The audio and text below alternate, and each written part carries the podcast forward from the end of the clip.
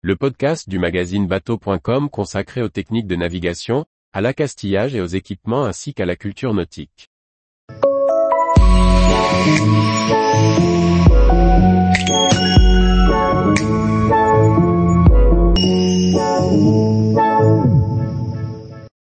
Le Corrivre-Écan, un des plus importants trous noirs de l'océan.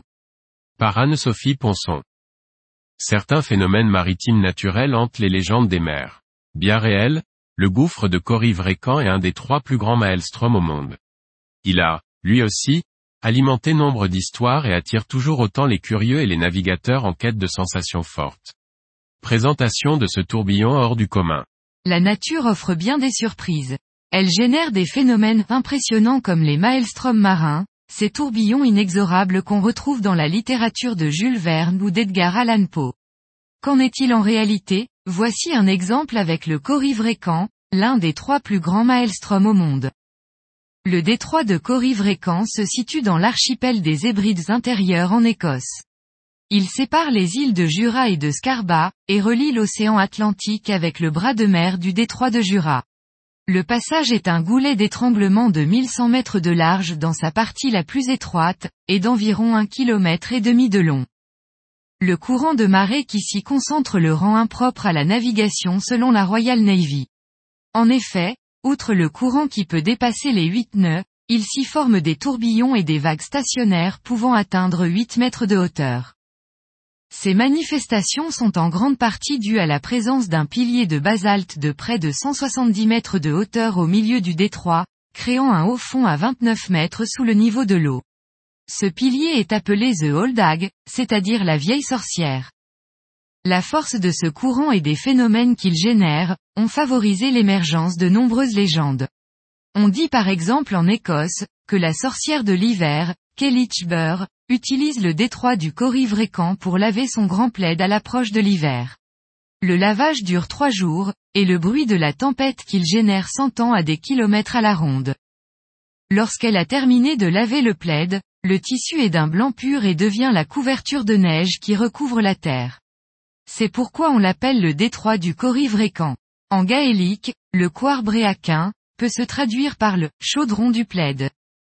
Gilbert Pillot considère lui, dans son ouvrage Le Code secret de l'Odyssée, que le Corrivre-Écan n'est autre que les tourbillons de Scylla et Charybde, une grotte de l'île de Scarba.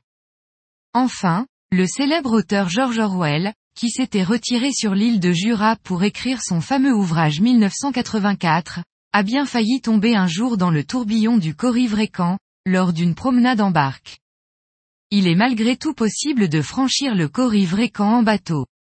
Comme dans toute zone de fort courant, il faut toutefois bien choisir son moment et des conditions météorologiques appropriées.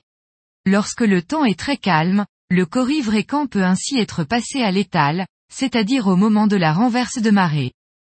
Des mouillages d'attente se situent de part et d'autre du détroit, sur l'île de Jura. Celui de Portiobaert, côté détroit de Jura, est splendide et abrite une colonie de phoques curieux. L'endroit est également connu pour être une zone de reproduction des aigles. Une fois dans le détroit, mieux vaut s'éloigner des côtes, être prudent et vigilant à tout moment et suivre les règles de sécurité en navigation. Chaque personne à bord doit être équipée d'un gilet de sauvetage, de préférence avec une longe attachée au bateau. En effet, une expérience menée par une maison de production écossaise, Northlight Productions, a consisté à jeter un mannequin équipé d'un gilet de sauvetage et d'une sonde de profondeur dans les remous du Corrivre-Écan. Le mannequin, après avoir été aspiré, a été retrouvé loin en aval. Sa sonde indiquait qu'il avait été entraîné à une profondeur de 262 mètres, et les marques qu'il portait montraient qu'il avait raclé le fond sur une longue distance.